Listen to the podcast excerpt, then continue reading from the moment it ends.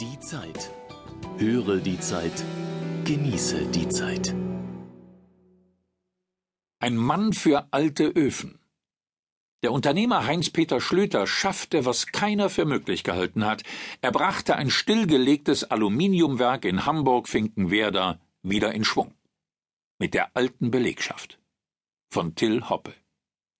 Die Zeitausgabe 20 vom 10.05.2007. Wo vor anderthalb Jahren noch Kreuze aus Aluminium standen, radeln jetzt wieder Arbeiter in Blaumännern vorbei. In die riesigen Hallen des Aluminiumwerkes in Hamburg-Finkenwerder kehrt das Leben zurück. Es geht weiter. Danke. prangt in dicken Buchstaben auf einem Schild, das über der angrenzenden Schnellstraße hängt. Als einer der ersten kehrte Ralf Plagge nach Finkenwerder zurück.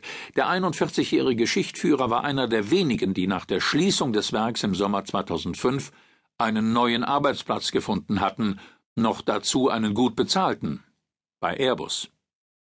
Dennoch habe er keine Sekunde gezögert, als er hörte, es gehe wieder los, sagt Plagge. Schließlich hat er hier praktisch sein gesamtes Berufsleben verbracht. Direkt nach dem Wehrdienst fing er als Hilfsarbeiter an und arbeitete sich in den folgenden Jahren Schritt für Schritt hoch. Jetzt bist du wieder der alte Papa, hat seine fünfzehnjährige Tochter gesagt, als sie davon hörte. Es war, als ob jemand den Vorhang weggezogen hätte und wieder Licht hereinließ, sagt Plagge selbst. Dieser jemand heißt Heinz-Peter Schlüter. Der 57-jährige Chef des Aluminiumunternehmens Trimed kaufte im vergangenen November die Hamburger Hütte, die die vorigen Eigner Norsk Hydro, Alcoa und Amag ein Jahr zuvor wegen zu hoher Stromkosten geschlossen hatten. Ein zweites Mal, nach 1994 in Essen, rettete der Düsseldorfer Mittelständler ein Werk vor dem Aus, das von internationalen Konzernen aufgegeben wurde. Schlüter zeigt, dass am Standort Deutschland mit seinen hohen Löhnen und Energiepreisen doch etwas geht.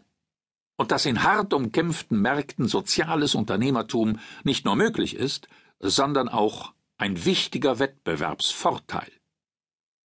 Im nächsten Jahr sollen hundert neue Arbeitsplätze dazukommen.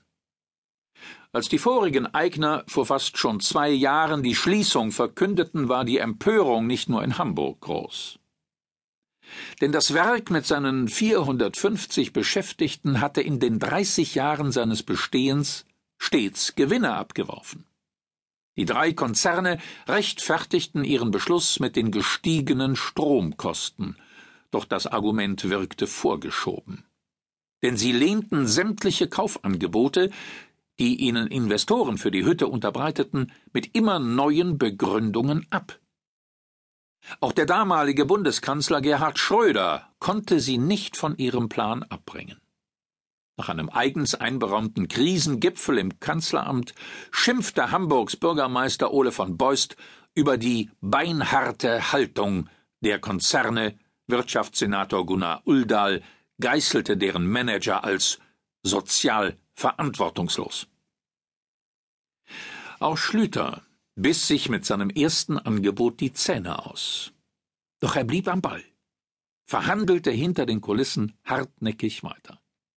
Nach einem Jahr hatte er die Konzerne so weit, dass sie ihren Widerstand